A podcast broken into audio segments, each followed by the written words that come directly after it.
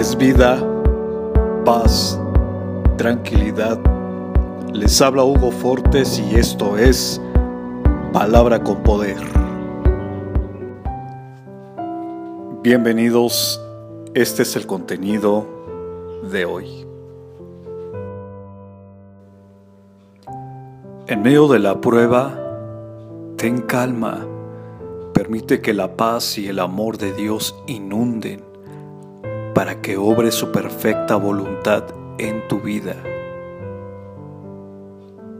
Y la paz de Dios que sobrepasa todo entendimiento guardará vuestros corazones y vuestros pensamientos en Cristo Jesús. Filipenses capítulo 4, verso 7. Comparte será chévere.